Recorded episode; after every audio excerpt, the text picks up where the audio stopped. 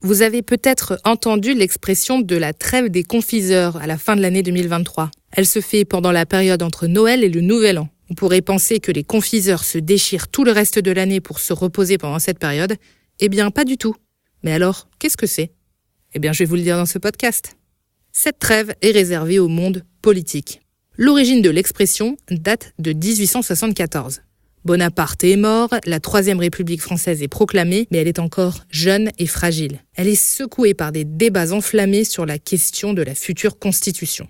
Le gouvernement en place n'est que provisoire, les parlementaires républicains, monarchistes et bonapartistes ne s'entendent pas.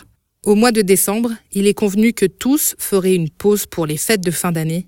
Et qui profite de cette accalmie? Les confiseurs. La presse de l'époque trouve alors cette expression de trêve des confiseurs pour se moquer de certains responsables politiques qui, comment dire, mangent bien la cantine.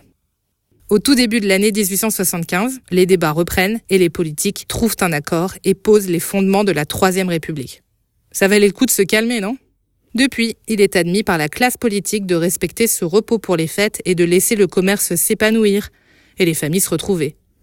D'ailleurs, pendant cette trêve des confiseurs, les parlementaires et les sénateurs ne siègent pas. C'est devenu une tradition républicaine. Une pause sur les grands débats et les grands blablas. Une pause trop courte parfois. Souvent.